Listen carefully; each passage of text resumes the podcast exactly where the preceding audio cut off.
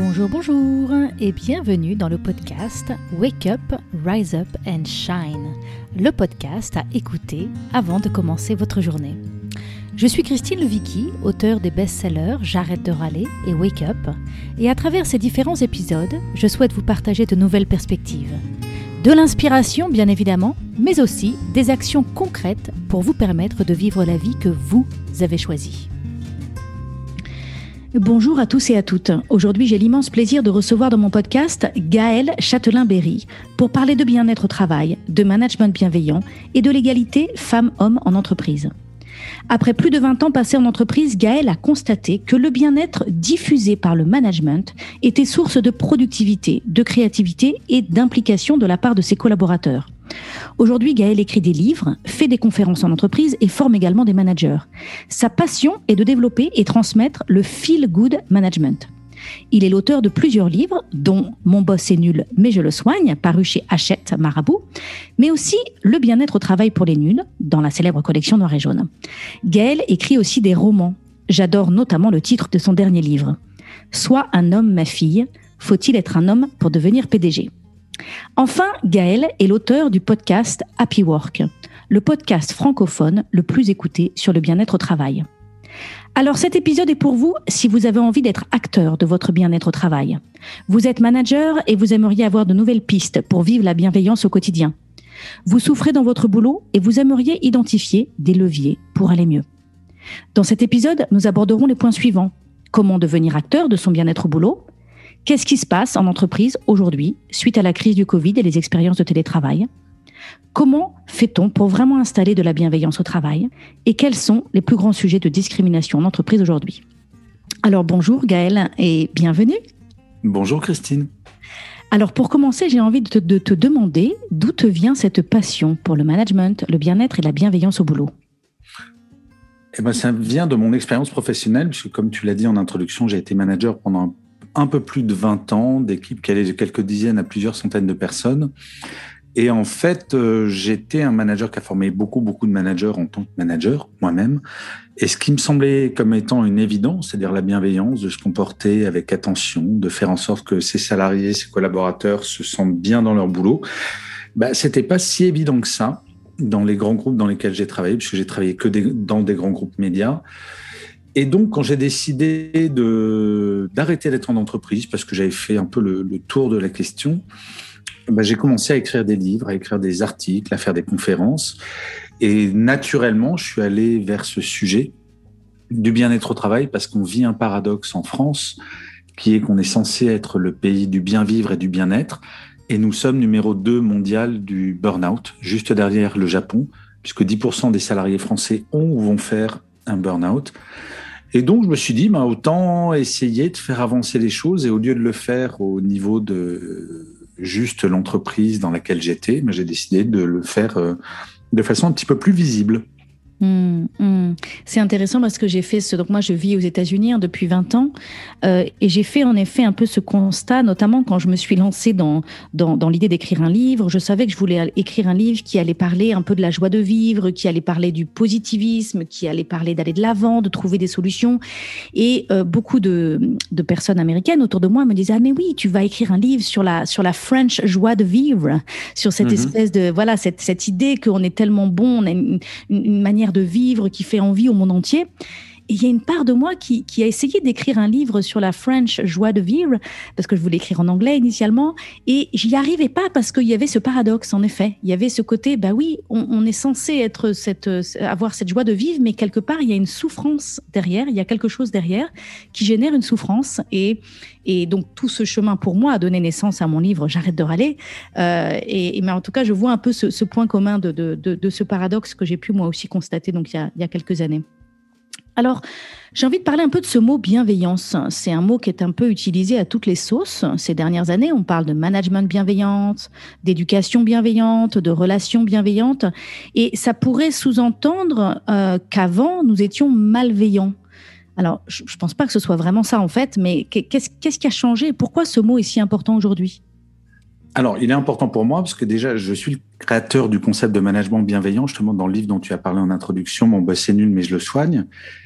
Et pourquoi est-ce que j'ai associé ce mot de bienveillance à management? Non pas qu'on ait été malveillant avant, mais juste je cherchais un mot qui me semblait bien résumer ce vers quoi j'ai toujours tendu en tant que manager et que je pensais qu'il me manquait. Alors la bienveillance, maintenant on dit que c'est galvaudé, mais c'est galvaudé, mais juste avant on n'en parlait pas. Avant que j'en parle dans mes articles et dans mes livres, personne n'en parlait. Donc au début quand c'est sorti, donc c'était il y a 6-7 ans, les gens se moquaient un peu en disant mais la bienveillance n'a rien à faire dans le management. Le management, c'est quelque chose de dur. Donc, faut faire référence au management des années 90 et 2000. Donc, le côté, euh, un manager, c'est viril et ça pleure pas. Et surtout, les états d'âme des uns et des autres, on s'en moque. Donc, au début, tout le monde s'en moquait. Puis, il se trouve que mon boss, c'est nul, mais je le soigne. Bah, a très, très, très, très bien marché. Donc, euh, les gens commençaient à dire, ah, mais c'est une mode. Ça va passer. Et là, il se trouve que bah, c'est pas une mode et que la pandémie fait en sorte que le mot bienveillance associé au management et à l'entreprise est maintenant une évidence. C'est-à-dire qu'aucune entreprise ne va revendiquer le fait de, de dire, bah, nous, vous savez, chez nous, on n'est pas bienveillant.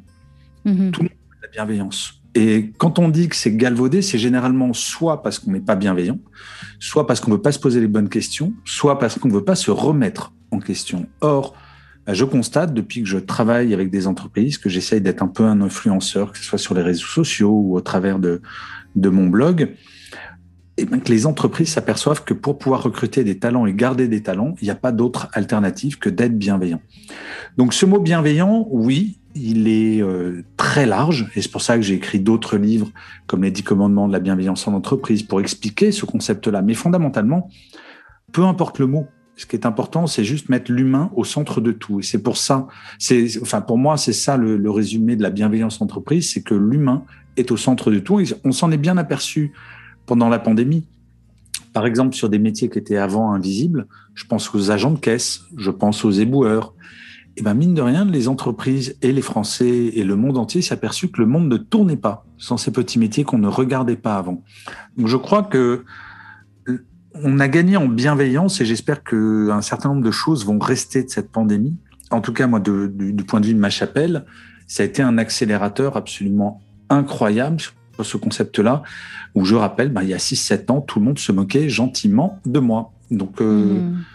et, c'est pas une question ni de mode ni de galvaudé, c'est une question de peu importe le mot, ce qui est important, ce sont les comportements. Mhm. voilà, exactement. Donc, euh, j'ai envie qu'on parle un petit peu de ça, de, de, de, ce, de cet écart qu'on peut parfois trouver entre les, les mots, le langage euh, utilisé et la réalité du terrain. Donc, par exemple, en entreprise, aujourd'hui, on voit de plus en plus le langage changer. Euh, on ne parle plus de salarié, on parle de collaborateur, par exemple. On ne parle plus de son chef, mais on parle de son manager, ou peut-être qu'il y a même des nouveaux termes que je, que je ne connais pas encore. Donc, en tout cas, le, le langage change. On voit aussi apparaître en entreprise les Chief Happiness Officer. Euh, et donc là, on est au niveau du langage. Est-ce que, est-ce que est-ce que ces mots, en fait, ce ne serait pas de la poudre aux yeux? Est-ce que toi, ou des belles étiquettes, en fait, pour se donner une bonne image, pour se rassurer? Qu'est-ce que tu vois, toi, qui change concrètement sur le terrain? Bah, euh, Au-delà de ces beaux mots il y a quelque chose d'extrêmement concret, c'est par exemple le télétravail, qui est une bataille que je mène depuis des années et des années. Et pour te donner un chiffre extrêmement concret, avant la pandémie, moins de 20% des entreprises françaises, des grandes entreprises françaises, avaient un accord de télétravail. Là, à la rentrée de septembre, ça sera plus de 80% qui ont des accords de télétravail, entre deux et trois jours par semaine. Ben voilà, ça, c'est concret. Ce sont pas des mots, c'est extrêmement concret. Et on va voir que ça va s'accélérer puisqu'on nous parle, et là c'est l'OCDE, le FMI, la, la Banque mondiale, enfin tous les organismes internationaux nous prévoient une période de croissance massive. Ce qui veut dire que le chômage va baisser de façon massive. Alors, si tu es aux États-Unis, c'est déjà le cas aux États-Unis. Mhm, et les entreprises, ben, il y a un enjeu de recrutement et le rapport de force, il est plus maintenant en faveur des salariés que des entreprises. Moi, je fais partie d'une génération qui a entendu, euh, quand j'étais jeune collaborateur, euh, oh mais dis donc, si t'es pas content, il y en a 10 qui veulent ton poste parce que chômage de masse. Ben maintenant, il y a plus en plus de salariés qui disent mais dis donc, euh, il n'y a pas de télétravail, euh, la réunion à 19h, je veux pas la faire, ben, je vais aller voir ailleurs. Et ce mhm. rapport de force est en train de changer. Je parle avec beaucoup de DRH ben, qui disent oui, on est obligé parce que si on veut attirer des talents et les garder, on doit être bienveillant et être bienveillant non pas que dans le langage, mais dans le comportement. Oui, il y a aussi, je pense aussi qu'une des grandes leçons de, cette crise, c'est que beaucoup de collaborateurs n'ont plus envie de passer euh, des heures et des heures dans les transports pour aller au boulot, pour faire du, pour faire du, présentéisme aussi. Alors je dis pas que c'est toujours du présentéisme en entreprise, il y a des choses, parfois c'est formidable d'être ensemble et on avance vraiment mieux quand on est tous dans la même pièce et, euh, on co-crée, il y a des dynamiques qui se mettent en place. Hein, je veux surtout pas remettre ça en question, mais c'est vrai que j'ai l'impression toute la dimension un peu bullshit, euh, d'ailleurs c'est un mot qui existe, hein, les bullshit jobs, toute la dimension un peu bullshit parfois de nos métiers, euh, on n'a plus envie de, la subir et même de la vivre. En fait, on a envie d'aller droit au but. Et puis, si on n'a pas besoin d'être là en présentiel, d'être chez nous, d'avoir plus de flexibilité en fait euh, sur notre manière de travailler. Est-ce que tu confirmes ça? Oui, complètement. Mais surtout que les entreprises n'ont plus le choix. Et mhm. c'est ça que j'observe avec beaucoup d'amusement et de contentement, je dois bien avouer, c'est que les entreprises n'ont pas le choix. Et c'est, euh, il y en a encore qui résistent, et notamment les petites entreprises, puisque le, le gros paradoxe de cette pandémie, c'est également que les petites entreprises sont moins volontaires sur le télétravail, par exemple. Il y a une plus grande défiance vis-à-vis du télétravail dans les PME, mais elles n'auront pas le choix, parce qu'encore une fois, la première demande euh, d'un salarié qui est en entretien de recrutement, c'est quel est l'accord de télétravail et mhm. que bah, moins il y aura de chômage, plus les gens vont avoir le choix. Et on le voit déjà sur plein de métiers. Je pense aux développeurs informatiques, je pense aux comptables, par exemple, où ça se sait pas, mais euh, un comptable bac plus 2, bah, il va pas connaître le chômage et il va passer d'entreprise en entreprise en fonction de comment il s'y sent bien. Donc la notion de bien-être, ça devient un élément fondamental du choix d'une entreprise et du fait qu'on y reste ou pas. Mhm. J'ai l'impression que... Je t'en prie. Il me semble que derrière cette, thématique hein, du télétravail, en fait, ce qui se joue, c'est la valeur de la confiance. C'est est-ce que je fais confiance en mon collaborateur pour euh, travailler et pour donner le meilleur du même si je ne le vois pas en fait, si je si j'ai moins de contrôle sur lui en fait, si j'ai moins de bah, c'est la question de confiance, c'est la question totalement stupide qu'on a vraiment en France. Mais finalement, j'ai fait, euh, j'ai fait un moment une, un épisode sur Clubhouse, qui est un, le, réseau social de discussion, autour de, justement de, de la défiance par rapport au télétravail. Il y a effectivement, d'un côté, la confiance qui est euh, euh majeure, notamment dans les petites entreprises, où on se dit, bah, si mon collaborateur est à l'extérieur, il va rien faire. Mais c'est aussi la preuve qu'on n'est absolument pas organisé, et notamment organisé en mode projet. Fondamentalement, j'en ai rien à faire qu'un collaborateur travaille trois heures ou huit heures par jour. C'est pas ça qui est important. C'est qu'est-ce qu'il va produire. Si j'ai envie qu'il me produise quelque chose dans une journée, quelle est l'importance si la chose est produite en trois heures ou en huit heures? Et il y a un phénomène qui s'appelle le, le syndrome de Parkinson, qui explique que si on dit à quelqu'un tu dois rester 8 heures au bureau, ben même s'il pouvait faire cette tâche en 3 heures, ben il va étendre la tâche en 8 heures. Et pour rappel, avant la pandémie, un salarié français allait passer une heure par jour en présentiel sur ses réseaux sociaux personnels, à regarder des vidéos de petits chats sur YouTube ou à poker ses amis sur Facebook. Tout ça pour ben, rentrer dans le temps qu'il était imparti, sans travailler. Donc quand on parle de bien-être et d'efficacité, il faut, un, avoir de la confiance et deux, basculer en mode projet, histoire de ne bah, pas faire de présentéisme, tout bêtement. Mmh, mmh. Et donc d'évaluer nos collaborateurs par rapport à ce qu'ils produisent et à la valeur qu'ils créent et non pas par rapport au temps passé. Exactement. Euh, mmh, super. Ah, ben alors ça, je me réjouis. Je me réjouis pour les nouvelles générations de pouvoir euh, entrer le monde du travail et de pouvoir voir ce monde du travail euh, évoluer. Complètement. Alors, quel, quel, est le message fort que tu as voulu passer avec ton livre Mon boss est nul, mais je le soigne? Bah, le message fort, alors c'est un peu les bases du management bienveillant, mais c'est aussi pour dire aux collaborateurs et collaboratrices, vous devez agir. C'est-à-dire que quand on a un manager qui nous convient pas dans son comportement, on a un super pouvoir, c'est de lui dire et d'agir. Et euh, donc c'est euh, sans être des recettes de cuisine, parce que mis à part quelques managers qui sont des pervers narcissiques, mais ça c'est une maladie mentale, donc euh, on estime qu'il y a 1 à 2% de la population qui peut faire partie de cette catégorie de personnes. Donc c'est la même chose chez les managers. Mais bien souvent, les managers, je leur tape pas dessus parce qu'ils n'ont pas été formés. Je rappelle que les grandes écoles et les grandes universités ne forment que minoritairement au management. Et que ça peut être aussi, pardon, le rôle des collaborateurs et collaboratrices de dire à leur manager, mais dis donc, ça serait bien si on faisait différemment sur ça. Mmh mmh Oui, c'est intéressant. Nous, on a donc suite à, l'écriture de mon livre J'arrête de râler au boulot, on a développé des ateliers qu'on déploie dans les entreprises. Et en fait, on remarque que c'est souvent un collaborateur qui fait mention de l'existence de ces ateliers à son manager et qui dit tiens, si, si on vivait ça ensemble, je trouve que ça serait chouette, j'ai adoré ce livre. Ou, enfin, et donc, en effet, c'est très souvent le collaborateur qui on n'attend pas que ça vienne du haut, en fait. On ose remonter une idée, on ose remonter un élan, un désir, quelque chose qu'on pense qui serait bon. Donc, en effet, on a, on a beaucoup plus de pouvoir qu'on le pense à oser exprimer nos ressentis et à oser euh, dire ce qu'on a à dire. Et encore une fois, il, y a, il va y avoir aussi le, le, fait de la baisse du chômage qui a déjà commencé, mais qui va s'accentuer au début de, des années, de l'année 2022. Si on n'a pas peur de se retrouver au chômage parce qu'on sait, bah, dans le pire des cas, je me fais virer et je retrouverai un boulot, la parole va être largement libérée. Et ça, je le constate déjà dans les entreprises. Donc, euh, certains comportements qui étaient tolérés parce que pas le choix ne le seront plus.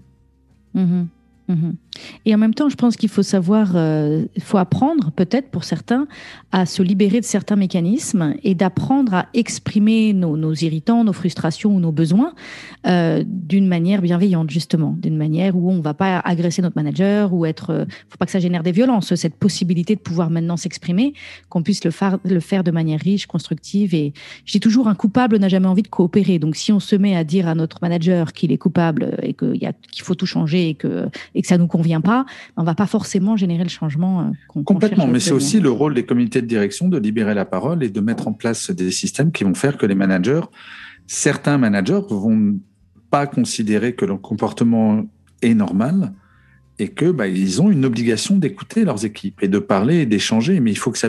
Je dis souvent, un escalier, ça se nettoie par le haut. Mm-hmm. Donc, euh, je dis pas qu'un manager, s'il agit seul, ne va pas pouvoir faire changer les choses, mais c'est toujours mieux quand c'est le comité de direction qui dit, ben voilà, maintenant, le bien-être au travail de vos équipes, c'est quelque chose de fondamental. Maintenant, on va surveiller le turnover dans vos équipes. Maintenant, on va surveiller s'il y a des burn-out dans vos équipes. Chez Google, par exemple, France et même dans le monde, les managers sont évalués par leur équipe une fois par trimestre. C'est-à-dire qu'il y a un questionnaire qui est envoyé aux équipes et qui vont euh, évaluer leur, euh, leur, manager sur euh, sa capacité d'écoute, sur sa réactivité, sur sa disponibilité. Mais ça, c'est pas du flicage, c'est juste rappeler aux managers que leur première mission, c'est de gérer les équipes. C'est pas de mmh. passer leur vie en réunion. Un manager français va passer 24 jours de 24 heures par moyenne en réunion par an. Est-ce que c'est son métier de faire des réunions? Bah non. Son mmh. métier, c'est de manager. C'est bête, hein, mais c'est la fonction est comprise dans le nom du métier. Hmm. Et donc, bah, ce rappel-là, il est essentiel et de plus en plus d'entreprises, puisque je vous parle de Google, mais certaines de filiales de la SNCF le font. Donner la parole aux équipes et faire de l'évaluation remontante, c'est assez essentiel. Et ça le devient de plus en plus. Que l'entretien annuel ne soit pas à sens unique, mais qu'on puisse avoir aussi euh, prendre le temps de, de, faire. Ah, mais moi, je suis un farouche opposant à l'entretien annuel, ma chère Christine. Mhm. farouche mhm. opposant. Mais c'est, en fait, c'est comme si dans une vie de couple, on se disait, bah, on va faire le point une fois par an. Et si jamais quelqu'un m'énerve chez mon conjoint ou ma conjointe, je vais le noter sur un petit papier pour lui en parler six mois plus tard. Mhm. C'est pas comme ça que ça fonctionne les relations humaines. Les relations humaines, c'est au quotidien. Mhm. On n'imagine pas à quel point euh, le, enfin, le premier irritant quand même chez les salariés. Alors, je parle de la France, qui est le sujet que je connais le plus. C'est quand même que le manager ne dit pas bonjour le matin à ses équipes. C'est le premier irritant. C'est quand même effrayant qu'un manager ne sache pas que c'est important qu'il dise bonjour à ses équipes le matin. Mm-hmm. On en est là. Donc on part de loin. Et c'est pour ça que je suis très optimiste, parce que fondamentalement, je pense qu'il y a des gens qui sont plus ou moins faits pour être manager. Mais cela étant dit, pour être un manager moyen, tout le monde peut l'être. Absolument tout le monde, sans exception. Ensuite, il y aura des moyens plus, des moyens plus, plus, plus, des très bons, des très, très bons. Mais aujourd'hui, le problème, c'est qu'on part de très très loin en France, parce que les mmh. managers ne sont pas formés. Mmh. Et donc, pour toi, c'est ça, c'est ça qui explique. Euh, j'avais envie de revenir un petit peu sur la statistique que tu nous as donnée là sur les burn-out. Tu disais combien de personnes en France 10% D'accord. Et, pourquoi, pourquoi, selon toi Qu'est-ce qui, qu'est-ce qui se passe là? Et parce qu'on n'a pas, on a un management de mauvaise qualité. D'accord. On n'a pas appris le management. Ça progresse parce que les entreprises forment de plus en plus les managers. On considère pas. On a quand même une sorte de méritocratie en France qui fait que bah, si on a besoin d'un nouveau directeur commercial, on va choisir le meilleur vendeur. Ce qui est une aberration parce que c'est pas parce qu'on est le meilleur vendeur qu'on sera le meilleur manager. Ça se trouve, ça sera le moins bon vendeur qui sera le meilleur manager et qui obtiendra le meilleur de l'équipe. Hmm. Mais on a cette forme de méritocratie. Alors, je pourrais rentrer dans les détails historiques, mais c'est issu de l'après-deuxième guerre mondiale. Et on a ce système et qui évolue de plus en plus, et on fait de plus en plus attention aux soft skills, donc euh, bah, les, euh, les compétences humaines, pour sélectionner les managers. Mais c'est très nouveau. Je rappelle que quand même, la qualité de vie au travail, euh, qui est quelque chose dans les pays nordiques qui date de très longtemps, n'est apparu en France qu'en 2008, et il aura fallu attendre 2008 avec la vague de suicides à France Télécom et chez Renault pour qu'on se dise, mmh. ah tiens, on va penser à la qualité de vie au travail. Donc, faut pas oublier qu'on part de très, très, très, très loin en France, et il aura fallu la pandémie pour qu'on s'aperçoive que, ah, tiens, le télétravail, finalement, ça marche quand même. On, est on a multiplié par plus de trois le nombre d'accords de télétravail en moins d'un an. Et il aura fallu une pandémie. et c'est pas par obligation, c'est parce que tous les dirigeants sont aperçus, ah bah, ça fonctionne. Et oui, les amis, ça fait 20 ans qu'on vous le dit que ça fonctionne. Mm-hmm. Mais bah, heureusement, il y a eu une obligation qui a fait qu'ils bah, n'ont pas eu d'autre choix que de le faire.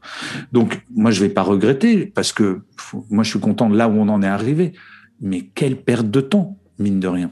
Mhm. Mais on est comme ça en France. On a un côté, la qualité de vie au travail, le bien-être. Euh, vous savez, c'est dans notre culture judéo-chrétienne, au travail, on doit souffrir. Oui. C'est comme ça. Donc, bah, pour faire évoluer les cultures, faut parfois quelques traumatismes. Donc, euh, c'est comme il aura fallu le traumatisme de la deuxième guerre mondiale pour qu'on se dise, ben, quelqu'un au chômage, ben, on va le payer. Quelqu'un qui est malade, ben, on va le payer. Donc voilà, ce sont souvent les traumatismes dans les sociétés qui font évoluer les choses de façon extrêmement rapide. Et je pense que la pandémie sur le bien-être au travail aura été un accélérateur incroyable. Mhm, mhm. Alors, je voudrais mentionner, là, on a, on a parlé pas mal du, du burn-out. Donc, euh, d'ailleurs, ça pourrait être intéressant de, de, définir un petit peu le burn-out pour que les gens puissent un peu mieux identifier qu'est-ce qui est un burn-out et qu'est-ce qui n'est pas un burn-out. Et il y a aussi le bore-out, qui est l'ennui au travail, et le brown-out, qui est la perte de sens. est-ce que tu mhm. veux nous dire quelques, quelques mots là-dessus? Bah, Le burn-out, c'est extrêmement simple. Ce sont des gens qui ne déconnectent plus jamais, qui travaillent trop, qui sont H24, euh, 7 jours sur 7, euh, toujours en pensée avec le travail. Et un matin, se réveillent et littéralement ben, explosent de l'intérieur et ne peuvent tout simplement plus se lever. Mais je parlais encore ce matin avec quelqu'un qui sortait d'un an de burn-out qui me disait, mais même envoyer un CMS, c'était difficile. Je ne pouvais pas. C'est pas du tout une dépression, c'est vraiment le corps qui dit stop. Et en fait, pour comprendre ce que c'est un burn-out, il faut s'imaginer une Formule 1. Une Formule 1 qui fait une course. Euh, si le, l'écurie dit, bon, aucun arrêt au stand, tu fais toute la course sans t'arrêter au stand. Ben, à un moment, le moteur va exploser et il finira pas la course. Un être humain, c'est pareil. Il faut que toutes les semaines, il fasse une pause, ça s'appelle un week-end. Il faut que tous les soirs, il fasse une pause, ben, ça s'appelle une soirée, ça s'appelle la vie personnelle. Si on n'a pas ces coupures-là, petit à petit, on va vers le burn-out. Et je donne toujours un exercice qui est effrayant. Je demande aux gens à qui je parle, essayez de vous rappeler le dernier week-end où vous n'avez pas pensé une seule fois, une seule fois du samedi matin jusqu'au dimanche soir à votre travail. Eh bien, des chercheurs ont montré que si ce dernier week-end, c'est pas le dernier, vous avez fait un pas de plus vers le burn-out. Hmm. Et avant l'arrivée des smartphones, des ordinateurs, donc euh, moi je fais partie d'une génération qui a connu le travail sans smartphone et sans ordinateur, eh ben on déconnectait vraiment le week-end. On pensait pas au travail le week-end parce qu'on n'avait aucun moyen d'y penser. Hmm. Et donc il faut réapprendre cette déconnexion parce que sinon, ben oui, on fait des burn-out. Hmm, le bore-out, bon bah ça c'est, euh, on s'ennuie au travail tout simplement. Donc, on va aller sur nos réseaux sociaux perso, on va faire ce genre de choses. Et le burn-out, c'est la, perte de sens, c'est-à-dire qu'on va travailler, mais on ne sait même plus à quoi sert notre travail. Et en fait, on s'aperçoit que dans les trois catégories, la libération de la parole, bah, ça permet d'éviter ces trois écueils. Si le manager met en place un vrai échange avec ses équipes pour savoir si tout va bien, s'ils ont trop de travail, est-ce que ils savent pourquoi ils font telle tâche, peut-être remettre en cause des process, mais on évite le burn-out, le bore-out et le burn-out on évite les trois. La libération de la parole, c'est pas ouvrir la boîte de Pandore, c'est se garantir d'avoir une équipe efficace et engagée. Mhm. Alors ça, ça fait, ça fait très très peur hein, aux managers en entreprise. Si, euh, si j'ouvre la parole, qu'est-ce que je vais entendre? Ah, mais ceux qui, ont, ceux qui ont peur sont souvent ceux qui ont quelques reproches à se faire. Parce que mhm. Un manager, je donne un exercice souvent à des managers de dire réunissez votre équipe dans une salle de réunion et euh, la mission de l'équipe, vous, vous sortez l'équipe doit faire la liste de ce qu'ils apprécient chez leur manager dans sa mission de manager et ce qu'ils aimeraient bien voir améliorer dans sa mission de manager. Mais il y a une règle, chaque point doit être validé par la majeure partie de l'équipe. C'est-à-dire qu'il ne s'agit pas de faire une liste de courses, mais de faire le portrait robot de ce que le manager fait bien et ce qu'il pourrait faire mieux. Il y a pas, et je crois que j'en suis peut-être à 250 ou 300 exercices de la sorte, et à chaque fois les managers me disent mais c'est génial, c'est génial parce que effectivement ça ouvre une discussion et que moi en tant que manager, ben, bien sûr je dois m'améliorer. Qui professionnellement peut prétendre ne plus rien avoir à apprendre? Mhm. La personne qui dit moi je suis un bon manager, j'ai rien à changer, je pense que c'est, il est urgent que cette personne change de métier. On a tous, quel que soit notre niveau hiérarchique, des choses à apprendre, parce que c'est ça qui rend nos métiers intéressants. Quel que soit le niveau hiérarchique, c'est d'apprendre, de changer, d'écouter, d'évoluer. Donc libérer la parole, euh, très honnêtement, faut pas en avoir peur, parce que un, les salariés veulent s'exprimer, et ça c'est normal. Et tout le monde a que du positif à en tirer. Ça j'ai jamais vu un entretien comme ça, enfin une réunion comme ça qui se passait mal. Au contraire. Donc ça, c'est rassurant pour les managers qui nous écoutent parce que ça peut, on peut, on peut avoir des choses à se reprocher et puis sans vouloir et peut-être qu'on ne peut pas refaire le passé, peut-être qu'on n'a pas été exactement le manager qu'on aurait voulu être dans le passé, mais qu'on a envie de s'améliorer et donc bah, par où commencer? Parce qu'en effet, ça peut faire peur de libérer la parole. Donc à t'entendre dire qu'en fait ça se passe toujours très bien, c'est déjà super, euh, c'est déjà super réjouissant. Est-ce que tu, est-ce que tu as des conseils ou des petits, oui, des petites remarques, des petits conseils à donner aux managers qui nous écoutent, qui euh, voilà, qui à l'écoute de ce podcast ont envie de progresser, ont envie de s'améliorer, mais qui ont un peu peur quoi, de, ce qui va se passer. Ils ont un peu peur que ça leur explose à la figure. Bah, en fait, il faut toujours se poser la question qu'est-ce qu'on risque? Ben, On risque que notre équipe nous dise bah ouais, ça, ça, nous saoule que tu nous envoies des mails le samedi à 22h. Ouais, et alors? Bah oui, on n'est pas parfait, on est un être humain, on n'est pas parfait. Le culte de la perfection en entreprise est une erreur. Un manager n'a pas à être infaillible. Un manager a le droit de se tromper. On pourrait parler du droit à l'erreur, dont on parle beaucoup pour les salariés, mais n'oublions pas qu'un manager est également un salarié. Donc à un moment, je résume souvent, il n'y a même pas besoin d'acheter un seul de mes livres pour comprendre ce que c'est le management bienveillant. Il suffit d'appliquer une chose, une règle absolue. Ne jamais faire à quelqu'un de son équipe quelque chose qu'on n'aimerait pas que notre propre manager nous fasse. Je donne quelques exemples. Est-ce que si je fais une erreur, j'ai envie que mon manager me hurle dessus? Non, j'ai envie qu'il m'aide à plus faire cette erreur. Est-ce que j'aime quand mon manager m'appelle un samedi à 19h Non, bah, je vais essayer de pas le faire. Est-ce que j'aime recevoir des emails à 22h de la part de mon manager et qu'il exige une réponse? Non, donc je ne le fais pas. Est-ce que j'aime quand je vais voir mon manager pour lui parler de quelque chose et qu'il est en train de regarder son smartphone? Non, donc je ne le fais pas. Bref, le management bienveillant, c'est hyper simple ne jamais faire à son équipe ce qu'on n'aimerait pas que notre manager nous fasse. Et hmm. une fois qu'on applique ça, dans 99, 99% des cas, bah, euh, ça fonctionne. Donc, même pas besoin d'acheter l'un de mes livres, appliquer cette méthode. Et là, je vais me faire tuer par mon éditrice et mes éditrices. mais, mais, je le dis très sincèrement, donc il faut pas avoir peur. C'est les gens, les gens sont pas méchants par essence. Donc, euh, libérons la parole. Libérons la parole. Et en même temps, j'ai remarqué qu'il y a aussi du côté des collaborateurs parfois euh, une, je sais pas comment dire, un espèce de schéma euh, dans lequel on rentre sans vraiment euh, toujours faire attention, qui est de dire le patron est un con ou le chef est un con. Enfin, il y a un peu. Et la question est de savoir est-ce que le patron explique son métier? Est-ce que le patron a déjà pris le temps d'expliquer son métier de manager? Vous vous rendrez compte? Rappelez-vous, tout et tous qui écoutaient ce podcast, quand on était jeune collaborateur ou collaboratrice, bien souvent, on regardait nos managers et encore pire, le manager de nos managers, en se demandant bien ce qu'ils foutaient de leur journée. Mm-hmm.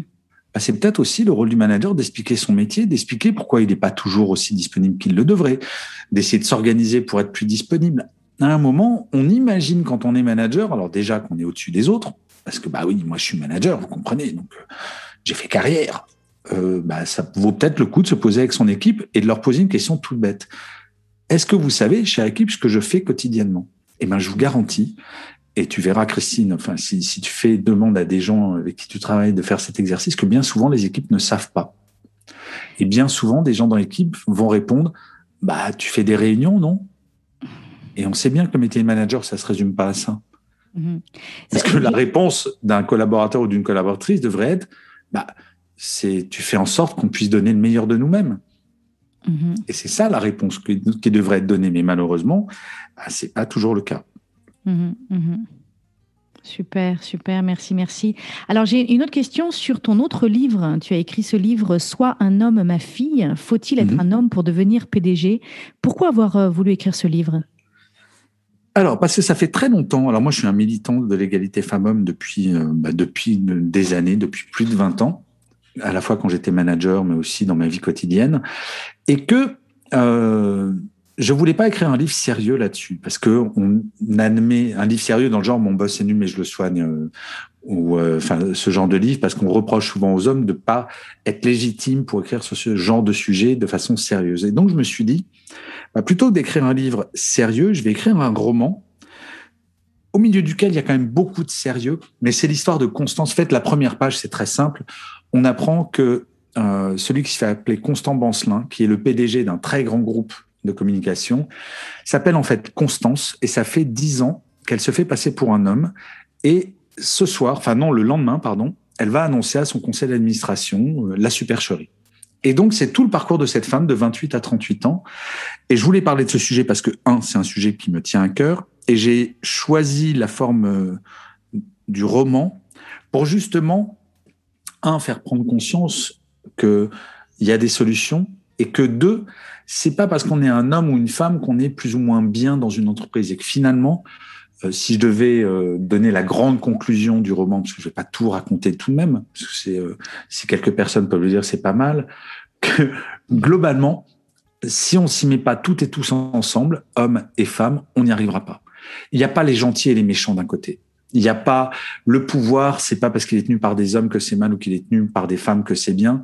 C'est qu'il y a des comportements à changer. Il y a des codes qui existent depuis des siècles. Donc toute la première partie du roman, c'est une sorte de, bah, je décode, enfin Constance décode tous ces euh, tous ces tous ces codes là euh, grâce à sa rencontre avec une sorte de gourou qui va lui permettre de décoder.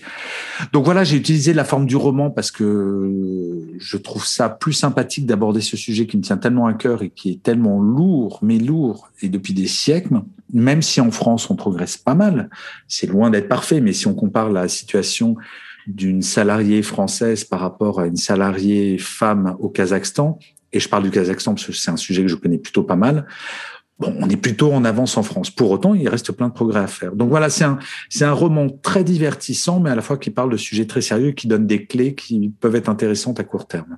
Mmh, mmh. super, donc ça parle de cette, de cette thématique hein, de l'égalité homme-femme et de, euh, c'est vrai que moi je, j'accompagne beaucoup de femmes et, beaucoup me disent qu'elles ont l'impression de devoir fonctionner comme un homme pour euh, réussir dans le monde professionnel. Et donc ça vient un petit peu euh, mettre ça en lumière et, nous amener à, Complètement. Identifier, des clés euh, pour, euh, pour sortir de ce schéma-là, c'est ça? Pour essayer d'en sortir tout en sachant que, alors là, je peux pas tout révéler du livre, mais c'est euh, la question, c'est fondamentalement, est-ce qu'on a moyen d'en sortir à court terme ou pas et quels seraient les moyens d'en sortir? Parce qu'aujourd'hui, on est très, très, très loin d'en être sorti. L'égalité des salaires, on va y arriver entre les femmes et les hommes. On est sur une très bonne tendance et la loi euh, avec l'indice égalité femmes-hommes a été un énorme accélérateur en France. Donc l'égalité des salaires, c'est même plus la question. Je dis pas que c'est un, ce n'est pas un problème. Je dis qu'on est en train de régler le problème. Par contre, la question des comportements et des codes, c'est un sujet qui est beaucoup plus lourd, beaucoup plus lourd. Il y a, il y a eu des études notamment sur la prise de parole en réunion. Ben, les hommes vont monopoliser 75% de la prise de parole quand il y a des femmes. Les hommes vont couper la parole beaucoup plus aux femmes que les femmes ne le font. Mm-hmm. Et donc, tous ces codes et tous ces comportements, ben, il y a des questions d'éducation, il y a des questions de volonté, et il y a des questions de prise de conscience aussi bien chez les femmes que chez les hommes. Et c'est là où le travail va être beaucoup plus long parce qu'on parle de comportements qui sont présents depuis des siècles. Mm-hmm. L'égalité des salaires, c'est assez simple à changer dans le sens où le constat, il est mathématique on est égaux ou pas. Euh, sur savoir est-ce que les hommes coupent plus la parole dans une réunion ou pas dans telle ou telle entreprise, ben c'est plus diffus, c'est plus pervers, c'est plus pernicieux. Et donc, euh, bah, le livre parle de ça. De ce... En fait, j'aimerais avec ce roman faire prendre conscience aux femmes comme aux hommes que c'est pas parce qu'une femme devient PDG que le combat est gagné. En fait, vous voyez ce que je veux dire? Enfin, tu vois ce que je veux dire, Christine? C'est pas, c'est pas qu'une question de positionnement d'entreprise, même si c'est fondamental et que on pourrait en parler pendant. un changement, un changement sociétal profond sur comment on se positionne les, uns, les uns envers les autres. Exactement. Et, on parle ici de, du sujet homme-femme, mais il y a d'autres formes de discrimination. Hein. Il y a l'âge, il y a la couleur. Euh, euh, bien sûr, la couleur de peau, la religion, l'orientation sexuelle, et c'est clair que euh, la discrimination envers les femmes, et je vais dire quelque chose qui va peut-être choquer certaines personnes, mais peut-être moins à la fin de la phrase, la discrimination envers les femmes est peut-être la plus simple à gérer et peut-être la moins violente comparativement à d'autres discriminations. On pourrait parler de la discrimination par les quartiers, par le nom, le prénom. On peut mhm. parler de la discrimination par rapport à l'âge, bien entendu. Les plus de 50 ans peuvent en parler. Et ça, euh, peut-être que la discrimination envers les femmes est l'arbre qui cache toute une forêt, mais en ce moment, vraiment depuis deux, trois ans, je le vois en France, on traite l'arbre, de l'égalité femmes-hommes et la forêt commence petit à petit. Les gens et beaucoup de grands groupes notamment prennent de plus en plus conscience de ce sujet. Donc euh, moi je suis très optimiste sur, sur ça parce qu'encore une fois euh, c'est la libération de la parole qui fait avancer les choses et je prends un seul exemple. Euh, MeToo, ça a fait avancer la, la cause des femmes et notamment ça a fait reculer en entreprise le harcèlement sexuel puisque maintenant un patron qui s'amuserait à harceler sexuellement, il sait qu'il court le risque que ça aille très très très vite pour flinguer sa réputation et son entreprise. Et c'est venu de quoi? Alors ensuite, on pourrait débattre sur est-ce que c'est bien, est-ce que c'est pas bien? Tout ce que je vois, c'est qu'à un moment, grâce aux réseaux sociaux, grâce à la prise de parole, grâce à la libération de la parole, bah, certains comportements ne sont plus acceptables, mais surtout, ils sont dénoncés et mis en lumière. Or, les entreprises, et on en revient à ce qu'on disait au tout début de, de cet entretien, Christine, les entreprises ont besoin d'attirer des talents. Et il y a de plus en plus de comptes Instagram, par exemple, sur Balance ton agence, sur les agences de communication, mhm. et qui racontent des anecdotes absolument atroces. Bah, pour l'image employeur, c'est pas bon. Et si on mhm. veut attirer des talents, ben oui, il faut un indice d'égalité euh, devant les chances professionnelles femmes-hommes qui est le plus élevé possible. Donc il y a de plus en plus d'entreprises qui ont 99 sur 100 ce qui devient quand même pas mal. Alors, il reste ce petit pourcent, hein, bien sûr, mais ça devient pas mal. Et il y a de plus en plus, ben, justement, de, de, réseaux sociaux et de comptes Instagram qui dénoncent d'autres comportements que la non-égalité femmes-hommes, mais également les autres discriminations qui sont tout aussi choquantes. Voilà. Et puis évidemment, il y a les extrêmes, hein, comme l'abus sexuel, euh, des, des, des, choses très fortes, mais il y a tout, tout, tout, ce qui est beaucoup plus flou et tout ce qu'on ne voit pas en fait. Euh, moi, je remarque qu'aux États-Unis, avec le mouvement Black Lives Matters, euh, j'ai vraiment euh, écouté beaucoup de podcasts et, et, je me suis vraiment intéressée au sujet et je me suis rendu compte que très très souvent, je n'avais pas conscience de mon privilège. Euh, et, donc là, il y a, vraiment un changement de culture. Je crois qu'on est vraiment invité sociétalement, humainement aujourd'hui, euh, à l'évolution de notre société, à euh, réaliser tous, tous ces espaces où on est inégaux, divisés, séparés. Et, enfin, voilà, toutes ces inégalités remontent à la surface. Et c'est une invitation bah, à se repositionner de manière plus juste les uns vis-à-vis des autres. Mais pour réussir à se repositionner de manière plus juste, il faut d'abord accepter de se remettre en question et accepter de voir peut-être ce qu'on ne voit pas. Parce que quand on est dans le camp du privilégié.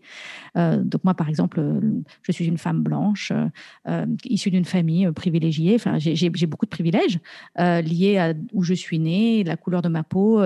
Mhm. Et, et, donc de réaliser ça, que c'est, que je sais pas des privilèges que je mérite en fait, des privilèges qui m'ont été donnés, mais je n'ai aucun mérite. Mais le tout, c'est d'en faire quelque chose. Voilà, exactement. Le tout, c'est d'en faire et de se dire, bah, ce privilège vient avec une responsabilité. Euh, ça, je trouve ça intéressant on est bien d'accord. De, réaliser ça. Super, super. Alors, on arrive à la fin de, de cet épisode, Gaël. Est-ce que tu as un petit euh, message optimiste pour la fin, pour euh, les auditeurs qui nous écoutent, qu'ils soient salariés, managers, PDG Voilà, est-ce que tu aurais un, petit message optimiste pour la fin? Mais moi, je suis optimiste sur tout, en fait, parce que je crois que on rentre enfin dans le, temps, dans le temps de l'action. En tout cas, je parle du bien-être en entreprise. Euh, on commence à avoir des prédictions économiques qui sont incroyablement positives. C'est-à-dire que on commence à, là, j'ai parlé juste du cadre de la France, Christine, pardonne-moi par avance, mais c'est vrai qu'on commence à se redire euh, la notion de plein emploi n'est pas une aberration pour la France. Moi, je fais partie d'une génération qui n'a connu que le chômage de masse pendant euh, toute ma carrière. pour nos enfants, ben, on est en train de se dire, tiens, ben, peut-être qu'il y aura plus de chômage de masse. Et je vois les changements d'approche de, de, DRH, de grands groupes, parce que je travaille quasiment qu'avec des grands groupes. Euh, je suis très optimiste parce que, un, les entreprises sont en train de changer. On a enfin remis le salarié au centre de tout et en dehors de toute considération de, de hiérarchie. Et que d'un point de vue sociétal, euh, la parole s'est largement libérée depuis, on va dire, allez, euh, cinq ans vers du mieux. Euh, alors ensuite, bien sûr que si on parle de Twitter, il n'y a pas que du bon. On est d'accord, mais malgré tout, j'allais dire malheureusement, le gros lapsus. Non, je dis que malgré tout, en entreprise, tout ça, euh, on va vers vers du meilleur. Donc, euh, c'est même pas que je suis optimiste, c'est je suis réaliste. Le monde de l'entreprise et le, le monde de l'entreprise pour les salariés va que vers du mieux, que ce soit sur les questions d'égalité, euh, de la fin des discriminations. Ça prendra des générations hein, pour que ça soit un monde idéal, mais hmm. on progresse de plus en plus et c'est pas comme le monde de Sisyphe où, où à un moment la pierre va nous retomber dessus, on va redescendre en bas de la montagne. Des progrès ont été faits sur lesquels on ne reviendra plus en arrière. Et j'en suis très, très, très content parce que c'est mon combat au quotidien depuis des années. Et il a vraiment progressé. C'est là où il faut voir la pandémie comme un accélérateur incroyable. Et si des personnes qui écoutent cet épisode se disent la pandémie, ça a été une horreur, il faut essayer de voir le verre à moitié plein et se dire, se dire oui, ça a été une horreur, mais ça aura permis des prises de conscience euh, majeures, vraiment majeures. Hmm. Tout à fait, tout à fait. Je suis tout à fait d'accord avec ça. Alors dis-moi Gaël, où est-ce que les auditeurs peuvent te retrouver, te suivre, en savoir plus un petit peu sur tout ce que tu fais? Euh, bah, ils peuvent me suivre sur LinkedIn, donc Gaël Châtelain-Berry. Ils peuvent me suivre sur mon blog. J'en ai plusieurs, mais le principal, c'est gchatelain.com. Ils peuvent me trouver en podcast avec Happy Work. Euh, Qu'est-ce que j'ai d'autre? J'ai plein d'autres trucs, mais essentiellement mon, mon, mon, LinkedIn et, et, mon blog, c'est on, on, trouve tout là-dessus. Et bien sûr, il faut lire, parce que j'en suis euh, au, à mon onzième livre. Le douzième sortira en janvier.